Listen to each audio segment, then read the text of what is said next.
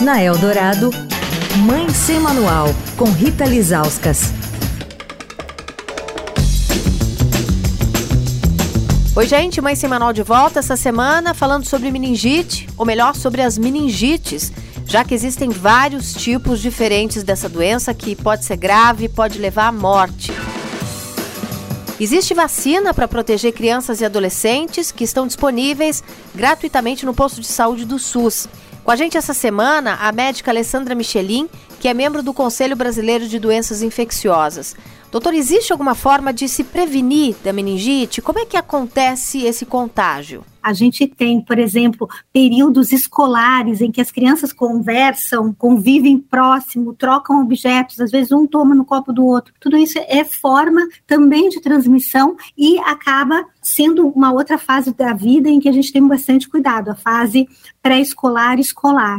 Depois, na adolescência, de novo, né, tem maior convívio, saem juntos, vão para festa, aglomeração, andam muito em grupo, tem o beijo nessa fase da vida. Então a gente sabe também do risco para adolescente. Adulto jovem também quando convive em universidades, que tem vai para barzinho, tem as festas, as aglomerações, também tem alta transmissão. A transmissão, no caso da doença meningocócica, tem uma particularidade. A pessoa pode ser portadora sintomático. O que, que significa isso? Ela pode ter a bactéria no seu nariz e boca, transmitir sem ficar doente. Então, isso é uma situação que a gente chama de portador assintomático, né? Ela continua transmitindo. Como é que a gente previne isso tudo? A gente falou, né? na época de Covid, a gente sabia que o distanciamento, o uso de máscaras, lavagem de mãos, não compartilhar objetos, manter ambientes arejados, né? tudo isso diminui a transmissão de doenças respiratórias de uma forma geral e também diminui a transmissão de meningites.